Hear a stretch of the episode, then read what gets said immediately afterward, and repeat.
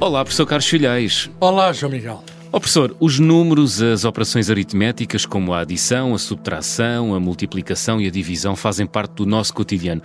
Mas quando, professor Carlos Filhais, quando é que o ser humano começou a contar? Há registros uh, desse tempo da história da humanidade? Sim, quer dizer, é, Sim. É, é, há registros muito antigos que mostram que mostram contagens. Uhum. Uh, agora, uh, é evidente que não pode haver registros escritos antes da escrita, antes Exato. da história. Portanto, a contagem, uh, eu direi que é tão antigo como a presença do homem na Terra. Os homens pré-históricos faziam contagens e a evidência disso é, o facto de existirem artefactos, designadamente ossos, em que Uhum. têm marcas de contagens.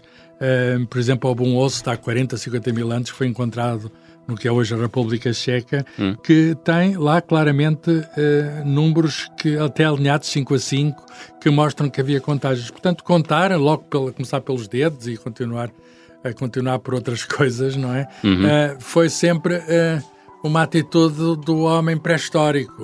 Era preciso ver Uh, sei lá, quantos eram? É diferente ser um urso ou ser dois ursos. Exato. é diferente ser um urso grande ou ser um urso Pequeno. pequeno. Ser. uh, sei Ou, chega- ou chegar à aldeia com um urso às costas ou com dois, não é? E portanto, eh, eu direi que desde a pré-história, aliás, na pré-história já havia eh, aqueles monumentos megalíticos Uhum. que, que, que nós sabemos hoje cada vez mais que, que tinham alinhamentos astronómicos e, portanto, isso significa, digamos, alguma capacidade de cálculo. Mas eh, se a pergunta é por registros escritos, temos de aguardar pelo começo da história e aí, eh, digamos, começa a história e começam os registros de contagens e, e operações com, com números. Eh, os sumérios são dos mais antigos, portanto, na antiga Mesopotâmia, eh, e há, digamos, feitos em, em, em tabuletas de, de argila, que aquilo era, era depois cozido num forno, ou- e, e- e estão lá registros de, de contagens, de operações, etc. Portanto, eles tinham um domínio do que chamamos hoje aritmética, eh, já usavam as quatro operações, soma, subtração, multiplicação, que são somas repetidas, e divisão, eh, e também de geometria. E, portanto, é- isto é, é muito interessante que, digamos, os antigos mesopotâmios... Os mesopotâmios, eles usavam, estão na origem do sistema eh, de base 60, uh, dividir em 60, que está eh, hoje ainda ligado, que, do qual nós somos herdeiros. Está ligado às horas e aos ângulos. O Ah. ângulo total são 360 graus, as horas são 60 minutos, e cada minuto 60 segundos. Isto vem dos antigos mesopotâmios, porque eles tinham, os habitantes da Mesopotâmia, porque eles tinham um sistema de base 60.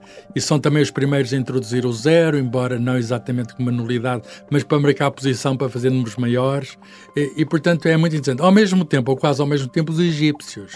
Os egípcios tinham uma uma capacidade também de representar números por hieroglíficos e depois na pedra, portanto, e depois em papiros e, e aparecem coisas. Há um registro muito antigo num papiro de há 5 mil anos, imagina, estava a história a começar, em que fala do- de 120 mil prisioneiros e 1422 mil cabras capturadas. Quer dizer, cada prisioneiro devia ter muitas cabras e conseguir. Mas é, Um lá está. generoso A, preo- a preocupação, a preocupação da contagem está lá e, e problemas, eh, problemas, eh, problemas por vezes, portanto, algébricos. Eh, Uma pessoa já, já vê que está ali, eh, digamos, o início da álgebra. Uma pessoa dá certas variáveis que entram em certos problemas e quer saber essas variáveis que satisfazem esses problemas. E às vezes questões recreativas, que diríamos hoje que era a matemática recreativa. Eu, eu tenho aqui Como uma. assim? Tenho aqui uma, dou um exemplo de um. Parece num papiro egípcio e, e parece um divertimento. Eh, eh, alguém vai a um sítio chamado Ive. Quando ia a Ive, encontrei um homem com sete mulheres, cada mulher tinha sete sacos, cada saco tinha sete gatos, cada gato tinha sete gatinhos, gatinhos, gatos, sacos e mulheres. Quantos tem em Ives? E, portanto, há, há aqui, digamos, uma lenga-lenga. Aham. Parece infantil, mas no fundo é um problema, é um desafio. Exato. Por outras palavras, eles já tinham hum, a ideia que uma pessoa podia colocar problemas e procurar soluções para esses problemas, e isso é o início de toda a matéria. Além disso, a geometria. Uhum. Talvez ainda mais do que uhum. os, na Mesopotâmia, os egípcios tinham necessidade de fazer medições. Geometria significa medida da terra.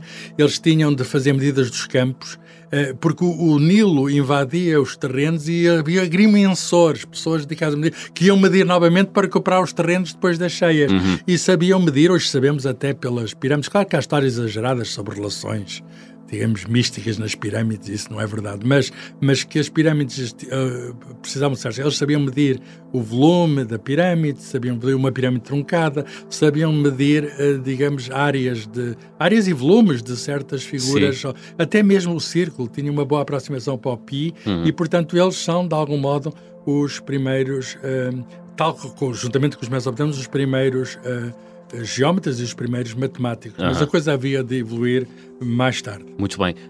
E quando é que surgiu a numeração decimal, aquela que nós hoje usamos? É, isso é, é, é, bastante mais tarde. É bastante uhum. mais tarde. É, é uma tem a origem nos, nos indianos na, na Índia, já no, no primeiro milénio depois de Cristo aqueles números 1, 2, 3, aquele de base, de base decimal que hoje usamos, e chega até nós através dos árabes. Não nos esqueçamos que os árabes tiveram contato com os indianos uhum. e trouxeram-nos, digamos, a, a, para a península. Os árabes estiveram aqui e é, é, para a península e depois para o Ocidente em geral.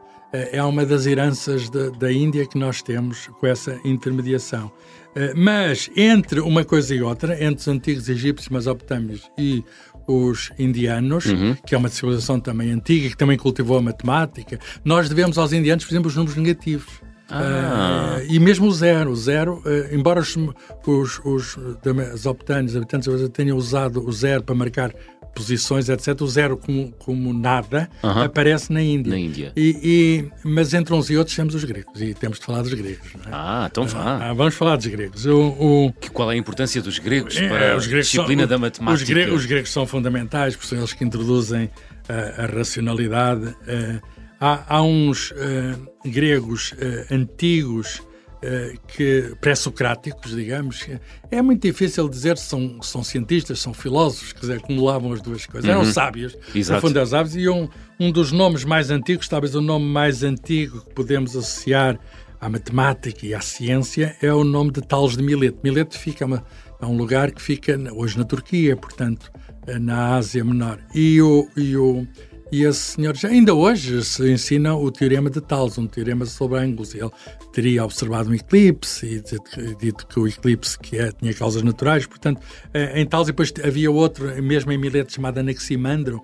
E, e, essas, e esses autores gregos são dos primeiros a quem podemos uh, atribuir autoria de afirmações matemáticas. São, de algum modo, os primeiros matemáticos com nome, porque o resto dos outros documentos anteriores uhum. eram mais ou menos anónimos. Uh, e depois há um grande nome que temos de, de dizer aqui, uh, é o, o, digamos, o Tales é do século VI, uh, e, mas avançando mais no tempo, século IV, uh, para IV, que é o, o um, enfim, vamos chegar, vamos chegar a Aristóteles, mas antes do Aristóteles temos o, o, o Pitágoras, não é? O Pitágoras uhum. é, uma, é, uma, é uma. O famoso teorema de Pitágoras. O famoso teorema de Pitágoras, que de, engraçado do, do, do, do, triângulo, etc. Mas já os, os mesopotâmios tinham. Uh, antecedentes, tinham hoje já registros de, de afirmações sobre uhum. a área dos triângulos que são quase o teorema uh, de, de, Pitágoras. De Pitágoras. Uh, mas o Pitágoras é uma figura uh, um pouco mística e misteriosa. Sabemos, fez uma escola, mas sabemos muito pouco sobre ele. Mas ele tem esta afirmação espantosa, quer dizer que tudo é número que é uma afirmação poderosa, quer dizer, que encontramos matemática por todo lado e esta afirmação haveria de ser, de algum modo, havia de, haveria de ecoar depois na Revolução Científica com Galileu, que vai dizer que o livro da natureza está escrito em caracteres matemáticos e só quem perceber esses caracteres é que vai poder lê-lo. E, e o, o Pitágoras é o autor dessa, dessa ideia, encontrar números por todo lado, encontrar números. Uh, e uh, outra ideia muito importante da matemática é a ideia de harmonia, a ideia de beleza, que os números podem estar em certas proporções e etc. E, portanto, uh, falar em proporção, as frações já vêm dos egípcios. Uau. E, portanto, isto, há tudo aqui uma, um conjunto de avanços, depois já falei do Aristóteles, que faz, digamos, um que é filósofo, mas também faz, faz contribuições para a lógica, que é um ramo importante da matemática. Aliás, está na base está na base da matemática. É, portanto, e, é, é, é, nessa altura que surge a lógica, professor? Sim, de algum modo. É, é aí que se afirma a lógica.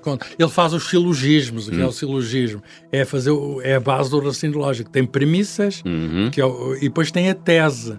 Uh, hipóteses uh, e depois tem a tese. E pô, é o que está por baixo.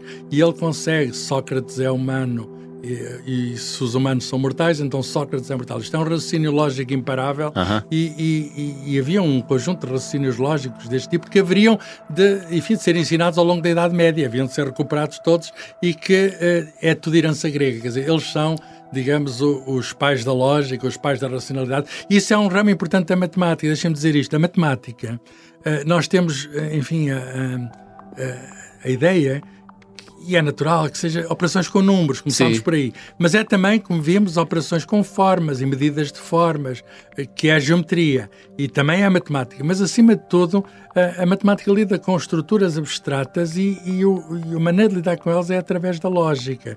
E, portanto, a matemática é o uso do raciocínio para chegar a conclusões a partir de umas certas premissas.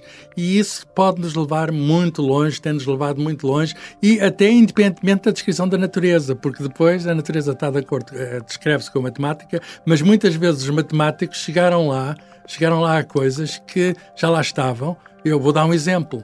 De, antes, de... antes de as vermos na natureza, por exemplo, as, as geometrias não euclidianas, porque Euclides, deixa falar de Euclides, que resume num livro com 13 capítulos ou 13 livros, que é o século III a.C., que é os elementos de Euclides, que é um livro formidável, que está lá, digamos, tirema, prova, tirema, prova, etc. Que está certo, aquilo chega até aos nossos, mas aquilo batia de certos, de certos princípios, que são axiomas, e tinha as consequências. Mas se alguém escolher os axiomas diferentes, por exemplo, um axioma é por, um ponto estreia uma reta, só passa uma reta paralela. Mas se alguém disser, não, passam muitas. Hum. E é isso foi feito no século XIX e chamam-se as geometrias então não euclidianas, as geometrias curvas. E então a questão é, o nosso espaço é ou não é euclidiano?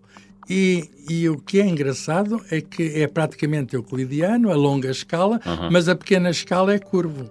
Eh, por exemplo, perto de um buraco negro, os, os espaços também de Portanto, as geometrias não euclidianas foram pensadas pelos matemáticos, Sim. sem qualquer aplicação parecido de axiomas diferentes de outros que existiam, acabam por ter correspondência com parte do mundo. Uau, casamento palavras, perfeito casamento entre perfeito a é natureza é, e a matemática. Exatamente. Aqui é uma, uma, uma, um casamento que às vezes é perfeito demais. Quer dizer, nós, então. é, é, é, é uma, houve um um autor do século XX, um físico, disse: Mas como é que a matemática pode estar tão unida à natureza? Como é que a natureza. O Galileu já tinha dito, mas como é que a natureza é tão matemática? Uhum. E de facto há uma. Ele chamou-lhe isso uma desrazoabilidade. Como é, que, como é que nós, sem matemática, não conseguimos entender a natureza? De facto, a matemática é a linguagem uhum. das, das ciências que, procuram descrever a natureza. Há quem veja a ciência não tanto como a ciência, em, a matemática, não tanto como a ciência em si, mas como uma linguagem de todas as ciências, aquilo que nos permite, no fundo, decifrar a natureza é a linguagem da natureza, porque é a maneira mais bonita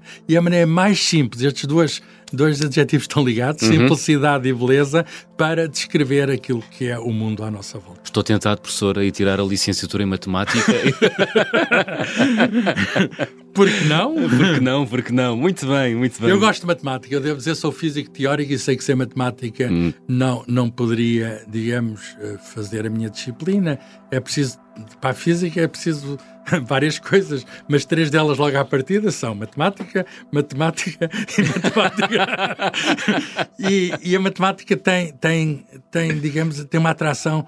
Um, irresistível. Uma pessoa pode parecer estranha quem não a conheça, mas depois uma pessoa enamora-se por ela. E é a maneira que nós temos de não cair porque é uma espécie de uma bengala. A gente agarra-se à matemática e ali não falha. E se não nos agarrarmos àquela matemática, nós falhamos muito miseravelmente. Também nos podemos enganar com a matemática, mas é muito mais difícil. É mais difícil. A matemática é implacável.